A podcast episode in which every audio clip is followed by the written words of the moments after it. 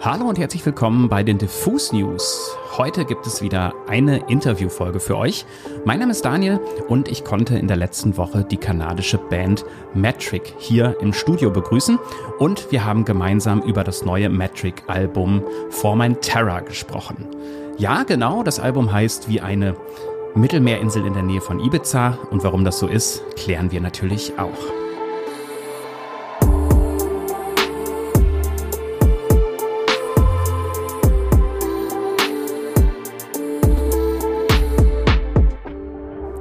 Metric sind meiner Meinung nach eine der spannendsten Bands, die es so in diesem Spannungsfeld zwischen Elektro und Indie-Rock gibt. Und man muss ja ganz ehrlich sagen, in diesem Spannungsfeld ist auch viel Scheiße unterwegs. Aber Metric machen genau zwischen diesen beiden Polen seit Ende der 90er sehr tolle Musik und das auch nicht wirklich unerfolgreich. Ihr Song Black Sheep zum Beispiel steht allein bei Spotify bei, naja, ein paar 70 Millionen Streams. Was allerdings auch ein bisschen damit zu tun hat, dass dieser Song im Film Scott Pilgrim vs. The World sehr gut und pointiert zum Einsatz kam. Bei uns im Studio waren in der letzten Woche Emily Haynes, die Sängerin und Texterin der Band, und ihr Bandkollege James Shaw, der sich allerdings gerne Jimmy nennt. Und äh, James ist gleichzeitig der Gitarrist und der Keyboarder der Band und er hat immer so ein bisschen das Problem, dass er eigentlich beide Instrumente sehr mag und Metric eigentlich als Rockband gelten, auf dieser Platte aber die Keyboards mal ein bisschen mehr im Vordergrund waren. Emily Haynes wiederum ist eine Songwriterin und Sängerin, die ich schon einige Jahre wirklich verehre, seit ich sie zum ersten Mal vor Jahren auf dem Hurricane Festival mit Metric gesehen habe. Sie hat auch einige sehr schöne Soloalben herausgebracht, zum Beispiel Knives Don't Have Your Back. Das ist so ein bisschen so die düstere Version von Emily Haynes. Das kann ich auch uneingeschränkt empfehlen. Aber heute soll es ja um Metric gehen, um das neue Album Formentara, das in der letzten Woche erschienen ist und das ihr schon auf den gängigen Plattformen hören könnt. Und dann auch genug der Vorrede. Ich würde sagen, wir spielen kurz ein bisschen Hintergrundgesäuselmusik und dann steigen wir gleich in das Interview ein. Viel Spaß damit. So, yeah, welcome to Diffuse Magazine. Thank you. Thank you for having us. Thank you for coming here. And uh, yeah, I asked it before, but I have to ask it again on air right now. Um, yeah, I mean, we had we all had some crazy years, and right now, kind of like the the music life is kicking on again, and you are traveling the world with a new record. Uh, how are your feelings these days to? Uh, to be able to get out again and talk about music and art and travel a lot. Yeah, it's so great to be sitting across the table from you instead of looking at you on a screen, which I really don't want to do. And uh, yeah, it's as we were saying, it's such a big part of the process to go. You know, it's why we make music is to travel and meet people and have interesting conversations about art and life and music. So this is uh, kicking off. We were in Paris yesterday and we head to London um, tomorrow. So it's we, we feel like we're back in action. Yeah, and your record feels uh, that way as well. So, but we come to that later. Uh, due to the fact that we seem to have kind of like a radio situation here, um, I wanted to start with a kind of low joke, as some private radio stations do. Uh, it is said that nobody is an island but you seem to be Formentera these days. That's a flat one. How long did you work on that one for? I was actually kind of like it was a stupid idea this morning, and uh, I like stupid ideas. So, so yeah. But I mean, the the background of the question is uh, is real. When I realized, yeah, there's a new metric record. Uh, I love to hear it, and then I saw the title, and I was kind. of oh shit, are they doing kind of like the Ibiza techno vibe right now? So how did it happen that uh, your record uh, is named after an island near Ibiza? well, the idea is that um, uh, maybe the best way to explain it is how it happened. So we moved our studio from the city, big changes during the pandemic. Josh and Joules couldn't get across the border into Canada for over a year.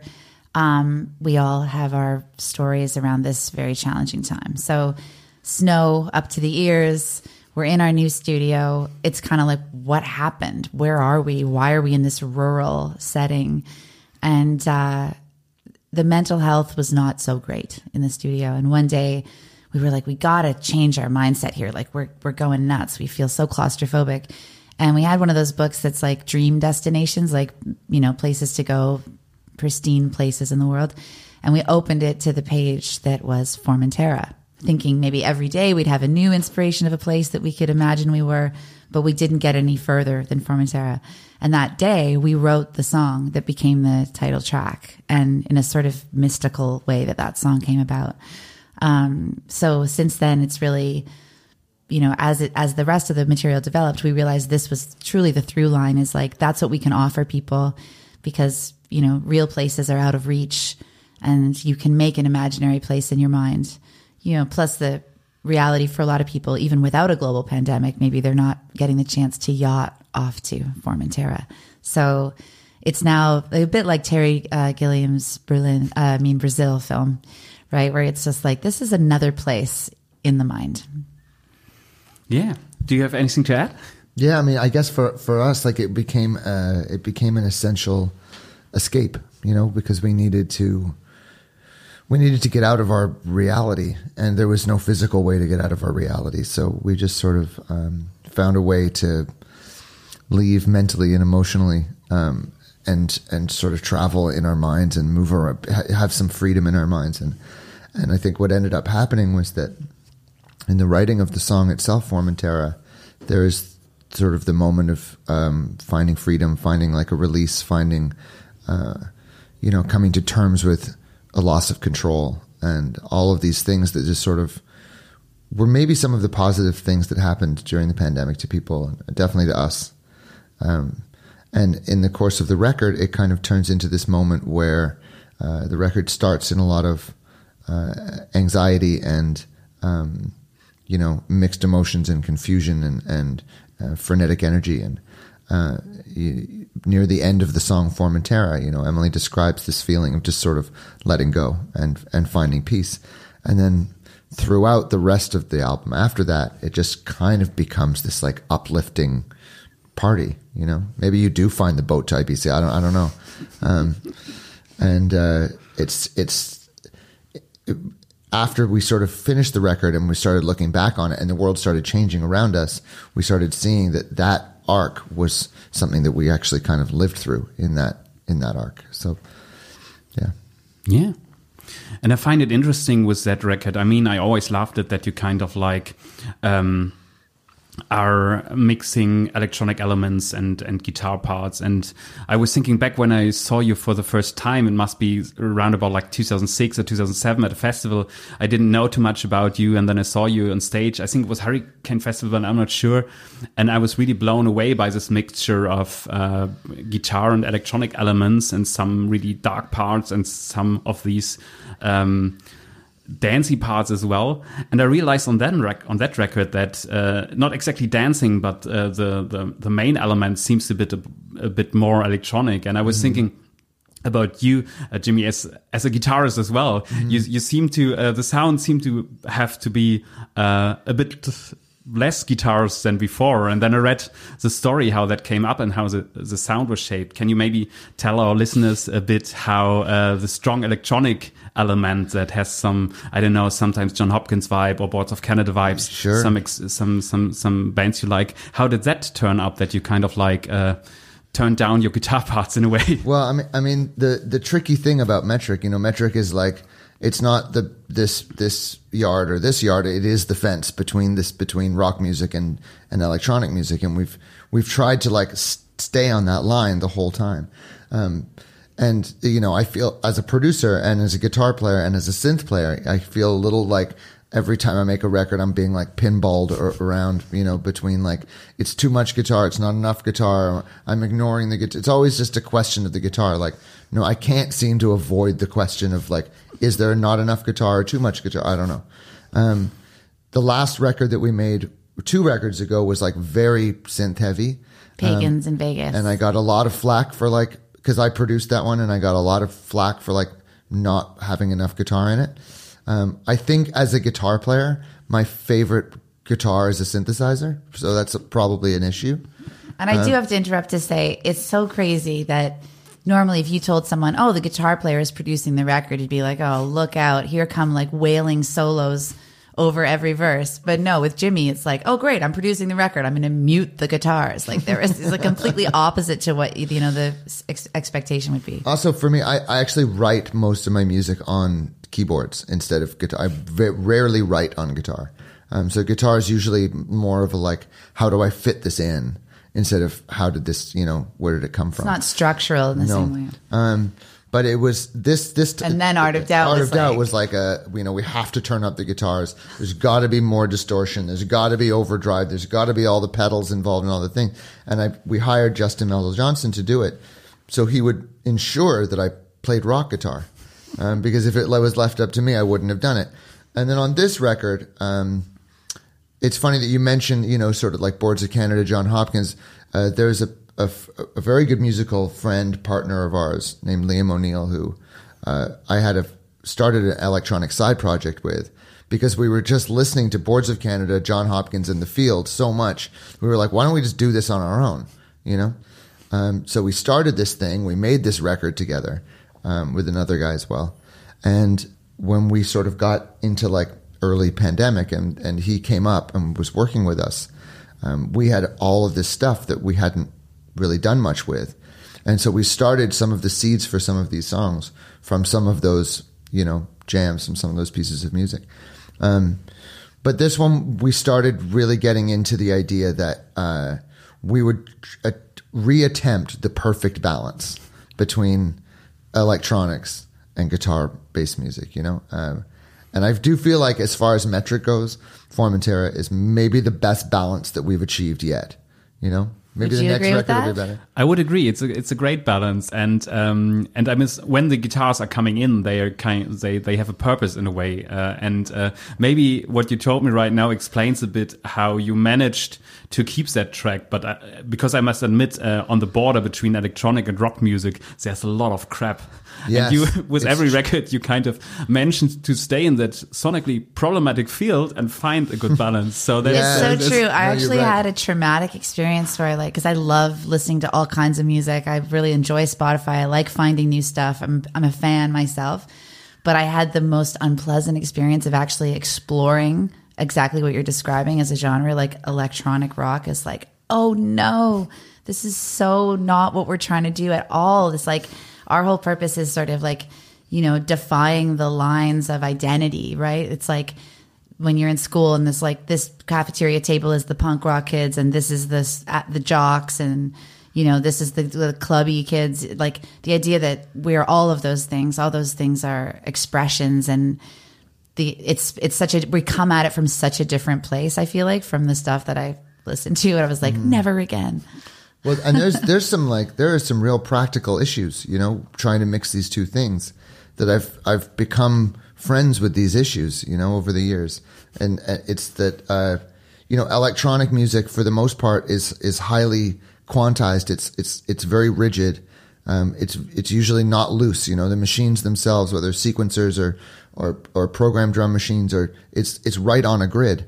And when you add organic instruments to that, those organic instruments tend to just sound extremely sloppy and terrible. So you have to then tweak and edit the organic instruments to the to match the electronics, but then all the life is gone out of the organics.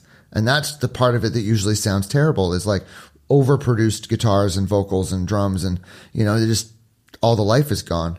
So you have to really find this line between making the electronics played and not just Well, yeah, because modular modular synthesis is such a different craft than like I think when people picture like a bunch of keyboards in a room.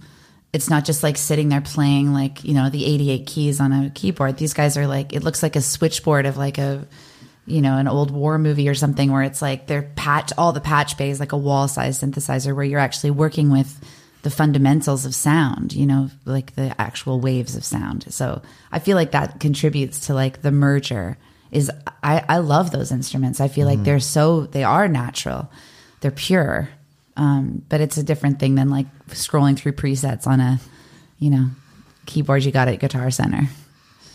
Yeah, and I mean it's always kind of like this balance because uh, electronic music is uh, sometimes very repetitive, and you love that. But on the other hand, um, there's kind of like, uh, especially in the pandemic, uh, me as well. I tend to listen to kind of like the album Leaf, Jon Hopkins, mm-hmm. some of the um, the more uh, more moody stuff, or his, his his drug experience music in a way, and it brings you in a certain mindset. But then you you add your lyrics and your voice, and it gets a complete different dimension. And for me, it works really, really, um, really great all the time. And especially at the beginning of the record, Doomscroller, it was kind of like when I just saw the title and the length of the song, I was kind of thinking, oh yeah, that's kind of like. Uh, and even before listening to it, I, I thought I know that feeling because my problem at the beginning of the pandemic was I was sitting at home at home and I was I really had to learn how to handle the input and I read a lot of stuff from people who didn't know what they're talking about at the beginning, and it was yeah. I was I, it was driving me crazy, and it took me kind of like three very weird and hyped up months to find the right balance to it. And mm. uh, I was kind of thinking that kind of experience is in that song as well. Can you maybe explain a bit about um, how um, you managed kind of like this feeling and how you find uh, a point like at the end of the song where there's still kind of hope coming up again with that kind of like it seems a bit like a Coldplay moment when the guitars are kicking in. So there's hope at the end. So maybe can you can tell me a bit about the improvement of the song, how it worked turned out. Yeah, I had a similar experience to you, and I think a lot of people have this where if you're someone who considers yourself like engaged in life and you care about what's happening in the world and you want to participate, so you you you read everything that's happening and you you read conversations and you listen, you want to know what's going on. But the problem with, I think, our time and the like inundation of information, which, you know, before it was always like, that's what we're trying to get. You're trying to raise awareness, right? Like that phrase, you'd hear that. Now it's like, oh, our awareness is raised. like, I don't know if it can be raised much more, but our ability to do anything and affect any change positively, it feels to me at least, I feel like less than ever. So, like, in direct proportion to how much you know is wrong is how little you can do about it. And for me, I think similar to you, like the way you described those three months, it's like, I just, as I say in the lyrics of the song, you know, like, you know, I can't put it down until the worst is over. And it's, but it's never over. Like you just go further and further into trying to comprehend, um, perhaps the incomprehensible. And if you could have the feeling that you read all these things, then that you're like, great, well, now I know and I'm going to take action but particularly in the pandemic, it was like, I'm not going to suddenly get a nursing degree, unfortunately, and I feel completely useless. The one thing we can do is play music, which I know is valuable, but didn't feel like it, felt stupid. Um, so, yeah, the song definitely, you know, in terms of the process of how we made it, um, in itself kind of got me out of it. Like I, I actually recognized it. My boyfriend, I was like, you know, because there was so many, so much different material, and I was not sure what was going to end up on the record. And when I was like, "Oh yeah, you remember Doomscroller?" You know, telling him it's going to be on the record, he's like, "Remember it? I lived it." you know, he had to be in the same room with me while I just, you, you, know, when you get to the point of anxiety that you can't function, it's not you. There has to be another way. So with that song, we had that first segment. Um, Jimmy and Liam had written that the musical part, the very electronic part, and I was it was the vocals that are actually on the record are from the first time I ever sang it. Like I was had this vision. I was like, they were coming to the studio. I was like, maybe just set up the mic and don't say anything. Can I just go straight to the mic and recorded that vocal? And then it was like I felt like the for that segment should end with piano. But then what I wrote as sort of an ending, Jimmy was like, "This is really cool. We should develop this," which then became that next section and then it's like, oh, how does that feeling? And and that's when Jimmy was like, oh, I hear this like big guitar thing. And for all we knew, it could have been, it could have gone on for another 10 minutes. I don't know. We didn't intend for it to be 10 minutes. We didn't conceptually do that. But we, once we got, once it was there, it was like, okay, that is actually the full arc of the feeling. And in fact, I think represents the full arc of the record. Um, and, yeah. and, and sort of back to your earlier question about the to guitars versus electronics. You know, I I know for Metric fans, every time you know they wait four years and they start a new record, they put it on and they're just kind of like in the back of the mind, like waiting to hear if there's guitar or not. you know, and it's like seven minutes goes by and there's really no guitar. And then it really comes in in like a big friendly, like, don't worry, we got you kind of way. Uh, that, that was very intentional. Yeah.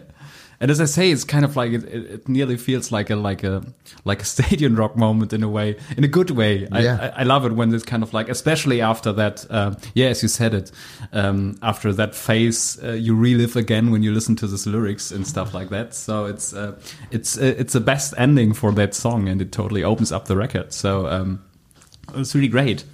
So uh, how how was it for you? Uh, you? You you said it in a few sentences that that making music again kind of like helped you in a way. I find it very interesting that these days, every time I, I um, there are a lot of great records coming out, and nobody wants to do a pandemic record. There's no COVID on this record named, but all the records are about kind of like doom scrolling and about kind of like finding uh, yourself in dark times and finding something to to to start living again in a way. So, um, and I would say in this record, it's a very intense part as well. Uh, was it kind of like that? Thinking about that record and making that record. Uh, was the way out of this feeling that you described that you're sitting in hope and don't know what to do and feel useless as an artist what is a very um, very dark sure. thought but yeah for sure. I mean, we were, you know, we, we went up to the to the countryside right right when the pandemic hit. We got Liam to come up, um, and he was living with me and my wife for was supposed to be six weeks, turned into a year, and um, and so we were in the countryside, and it was it was beautiful up there in the summer. Um, it's beautiful in the winter, but not really enjoyable. Um, and we moved our studio up there, and it was there was nothing else to do. You know, it was like um, the lockdown situation in Canada was really, really intense. So it, it was like, you know, you could kind of like plan to go see, you know, your mother or father, like to go outside and go for a walk, you know, but it's like you couldn't really do anything. So what we did is we moved our studio and we built this kind of like little weird dream world in the countryside and and we would go into the studio every day and we would work and um, it was like both a mental, emotional, and physical escape, you know, because we had to like be in a bubble away from everything because that's what we were being told to do. Um, and luckily for us, we had the two of us and uh, a great facilitator in Liam to so that we could actually be productive.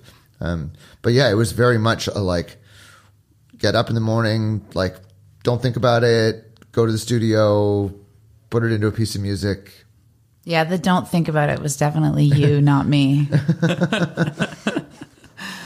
That would be my next question. Was was it difficult to uh, not go crazy about this situation? Because when you put everything in your music and you suddenly have maybe way more time than before because hardly any tours coming up and stuff like that and no no no hard deadlines in a way. And i mean uh, we don't have to go to the beach boys but we know that a lot of people go crazy when they have too much time for their art and no deadlines. So was it difficult to not lose your mind about that? Or was it kind of like uh, that you, you that you know how to work uh, together and that you knew not to think too much about maybe the last 30 seconds on the seventh song Yeah. I think we're fairly good at that. It's, I- yeah, I, mean, and it was also one conscious thing was like, okay, well, whatever happens, we don't. The music we're going to make is going to be for when everybody's celebrating, and that's because everything kept getting pushed, and you know, it was just astonishing to me having our management say, "You will not tour until 2022." Like it just now, it's like makes complete sense, and even still, we'll see what happens with our whole with everything as always. yeah, I mean, but like even six months ago, they were saying you're not going to Europe to do a press trip. Like it's not happening. yeah which I was like, And here we are. What?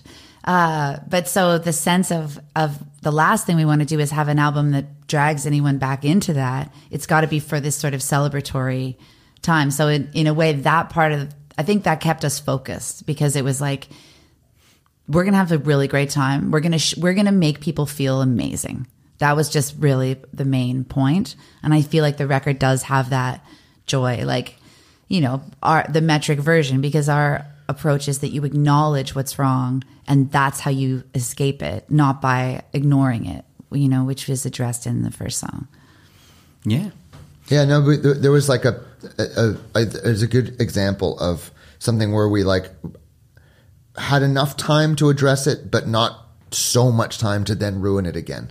Um, Right. You know, um, which was Sounds like perfect. yeah, which was like the the snare sound in the verse of "All Comes Crashing." It's just just a regular 808 sound, and it was driving me nuts that it was just a regular 808 sound. And every day I would come in and be like, "I got to change that sound. I hate it. I hate it." And you know, after saying that for two weeks, the one of the other guys, Gus, he he just went. Um, well, what if I just pitch it up? Let me just pitch it up. So he pitched it up, and then it was like the next day it was like it went a little bit too far, brought it back down again, but then we just left it there. It wasn't like four months later. It was like, no, let's bring it all the way back down again. Let's, oh, you know, it was like a a perfect example of how there was enough time to really finesse things properly, but not so much time. It wasn't Chinese democracy, you know. Yeah, that that would be really. I mean, I wouldn't think about how Axl Rose handled uh, this situation when he was doing a, a record during the pandemic. it, yeah, why is it that the, that Guns N' Roses have the best album titles? Like I was thinking Yeah. this the other day. Like know. Appetite for Destruction, I Yeah. think is maybe the best album title For sure, Totally. And Chinese Democracy, come on, yeah. even that at that time. I mean, it's it's incredible. yeah, being like, and that's how long it's going to take. yeah, yeah, yeah. And that's might how long it has to take until uh, China has democracy, but that's another topic. so um, there was uh, in the promotion sheet there was an interview, and there was a, a very um, interesting line from you. Um, do you prefer Jimmy or James? yeah, by the Ji- way, Jimmy. Okay, um, from you, Jimmy, that you said uh, you love it when Emily comes up with uh, with new lyrics because it has an effect on you, kind of like to and gives you some uh, thoughts about topics you thought as well. So, and I really liked it. I mean, you're doing music together for quite a while, and uh, can you maybe explain again um, that that feeling because it's really kind of like you you don't often meet bands or people who are working together for so long and still have this kind of like uh, moment where they surprise each other. So A lot of bands you meet are kind of like they have a working situation that's great, but I really love that sentence. So maybe could you could you Yeah, I, uh, we we have this great friend who uh, lives in New York. She's like a very very quintessential New Yorker, um, and she's been a music uh, writer editor for a long time. And um, she came up to our studio in the country to hear the record at the end of last year when she could finally get into Canada and she could she could travel, and um, she I think she has an amazing perspective on who we are, what we do culturally, what it means to people, what it means to her. Um, and we played her the record, and she said, um, "You know, it's amazing. Like Emily, you, Emily is like a means for people. Emily is there to help other people interpret the world around them. You know, and um, and I really related to that in the sense that you know she'll call me up in the morning and say, um, "I have a new song." There's a little bit of a protocol once those words are said, which is like, don't say too much, don't come in and like start making like food and breakfast and things like just get right like get the mic on like get set up you know keep the words to a minimum you know? And and when i sit down and and she's like ready to play that's kind of what emily's lyrics do for people myself included you know? They like help interpret the world. And the world is like a pretty confusing place and interpretation is like definitely welcomed. Um, it's kind of the role of what a lot of art is, and not all of art. You know, there's some great music that's that's out there that's like it's not interpreting like how to have a dance party. It's just saying have a dance party, which is cool. But I think a lot of what Emily does is sees things happen, synthesizes information from all sorts of different parts of the spectrum, and um, and then puts it into poetry. And I kind of feel like, ooh, I'm I'm excited to like get a cool perspective on the world today. So it's uh it's quite useful, you know. Yeah. Kind of like an awkward situation right now for you, Emily, kind of being talked about this in a positive way. I feel like way. I'm dead, guys.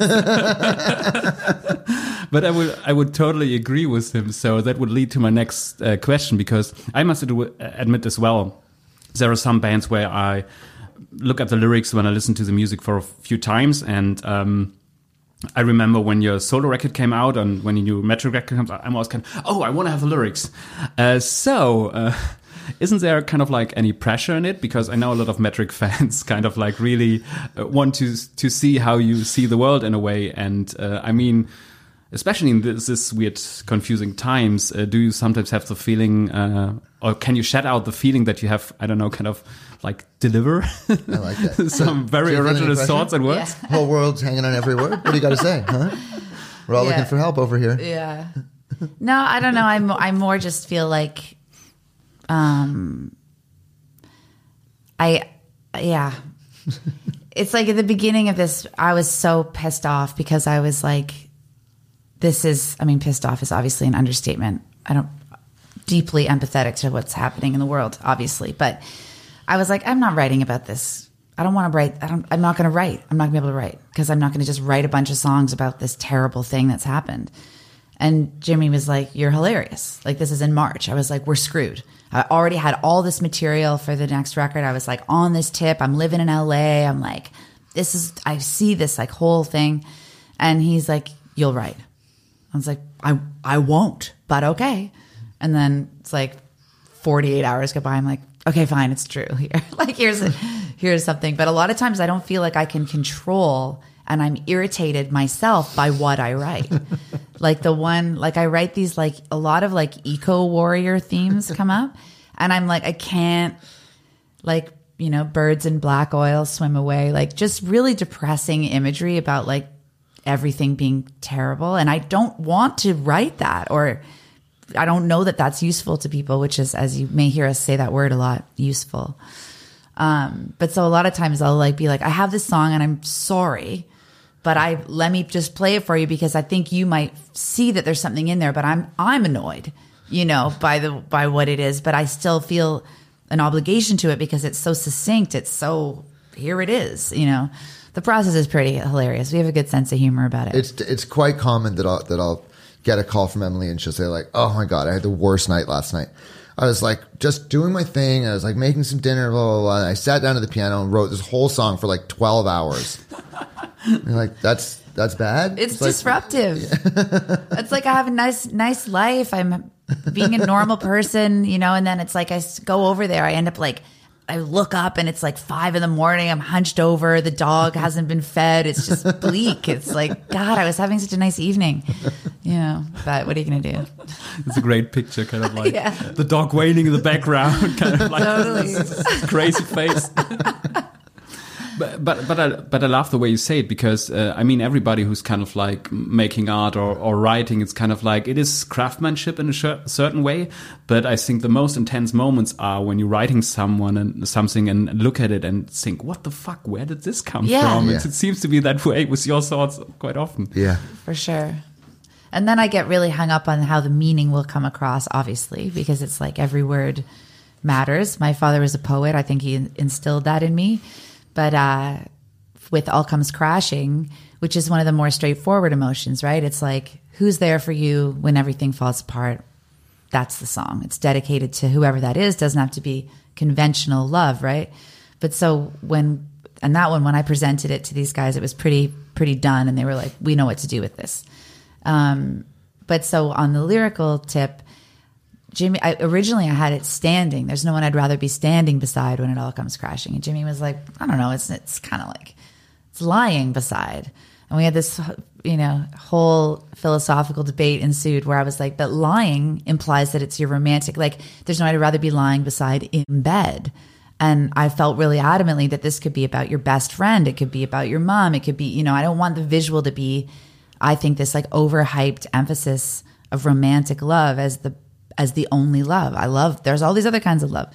So big, big debate. And in the end, I acquiesced because if you've just if there's a God forbid a nuclear war, you'll and you're you're you fall into your death, you will be lying down beside whoever it is. So even if it's like your best friend with like side hug or whatever, you you could you will still be lying. So I was like, okay, fine, we can go with lying. This But is it what was it a takes fight. to get Emily to write a romantic lyric. yeah. Have to convince her that she might be dead in the moment of feeling the romance. to keep the vibe up, uh, down. Yeah.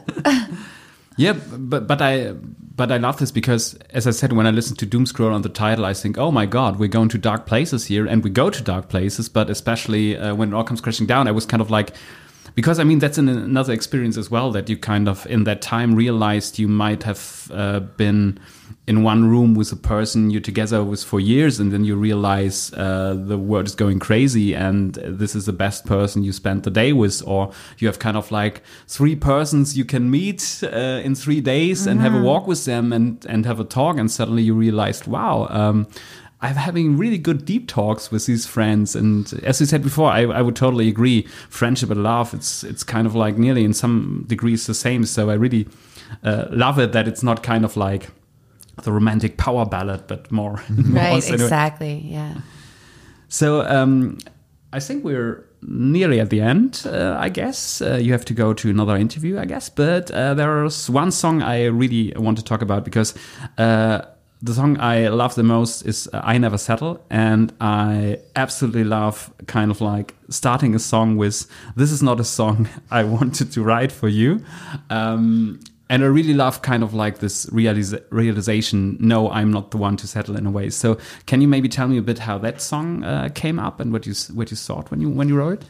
Sure. I mean, I, I feel, I know what you mean about that first line of like, and it does play into everything else of this like loss of control and actually just being down with it, you know, like, and similar to what we're talking about, like, you can't choose, like, I'm to, this is going to be the, the most beautiful moment where everything is symmetrical and, you know, the, the world, this world peace. It's like, no, that's not, you don't get to write that song because that isn't what, what's happening. And in the same way that, you know, we might try to morph our relationships or elements of our world into into like fit them in and pretend that they're good some things just aren't working so the idea of never settling for that and unfortunately having to be honest with yourself and the people it might affect being like i, I can't settle for for this you know and the idea of the normal life um, and belonging to another time. Like all those things, I, I feel like are really about the band as well. I feel like when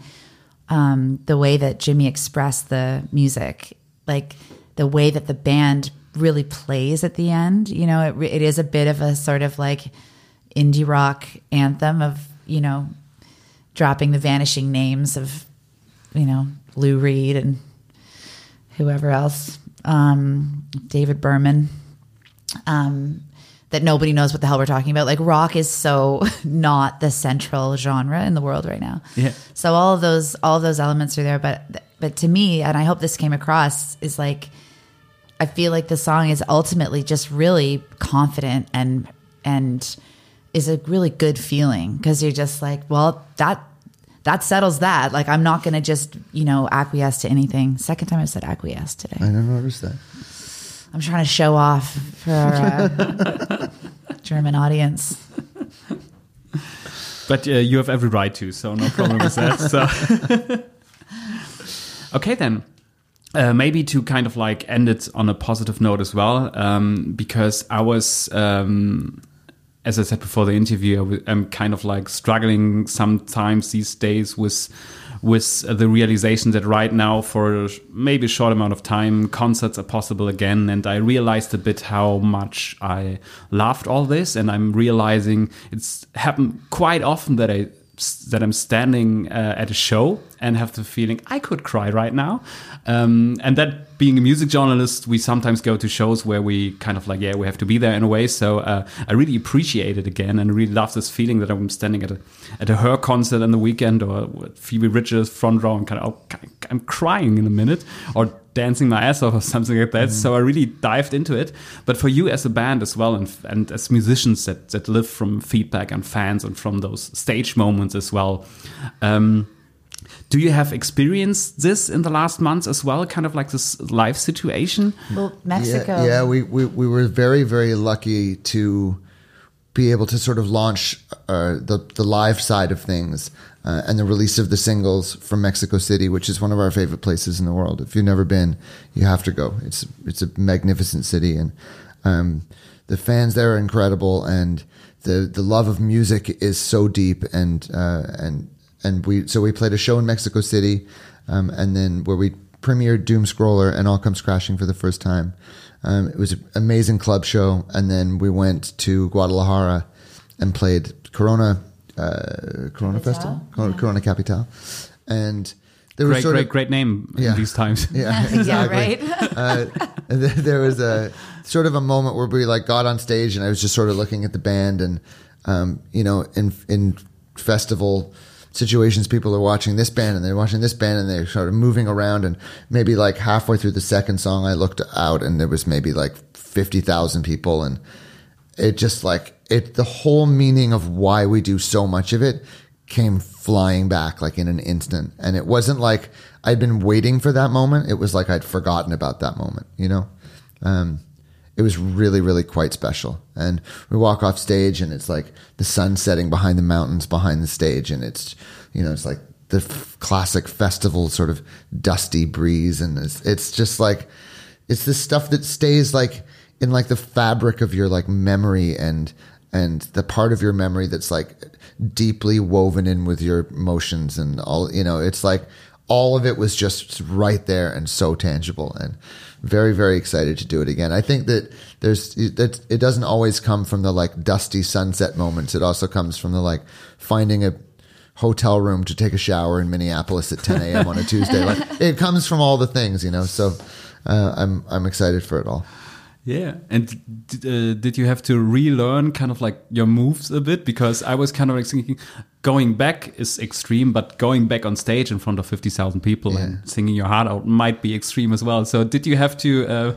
relearn your moves? a it bit? all came back pretty quick yeah, muscle memory. Yeah. Yeah. yeah. You'd be surprised. It's like, it feels like it's going to be awkward. And then two seconds and you're like, no, it's No. just what I do. That's great. Okay, then, uh, Jimmy, Emily, it was a pre- pleasure to talk to you. Yeah, you too. I really hope uh, to have a live moment like you described as well. Well, Uh, I, yeah, we haven't announced the dates yet, but I think we're going to be here in February. Ah, so, cool. Yeah, Yes. which it sounds so far away, but is in our current reality, that's about right. Totally, yeah. cool.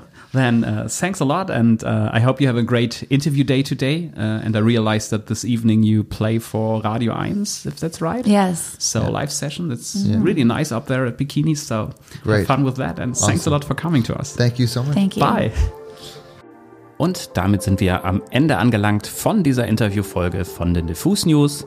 Mein Name ist und war und bleibt Daniel Koch und ich hatte als Gäste im Studio Emily Haynes und James Jimmy Shaw von Metric. Wie ich anfangs schon sagte, das neue Metric-Album Formentera ist bereits erschienen in der letzten Woche und ihr könnt es auf den gängigen Streaming-Plattformen hören oder euch natürlich in den gängigen Formaten noch einfach mal zulegen.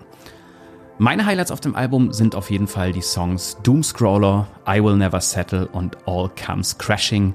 Und naja, man muss aber auch sagen, auch die anderen Songs sind wirklich sehr stark und ich habe mich sehr gefreut, dass Metric nach längerer Pandemiepause mit so starken Songs wiederkommen.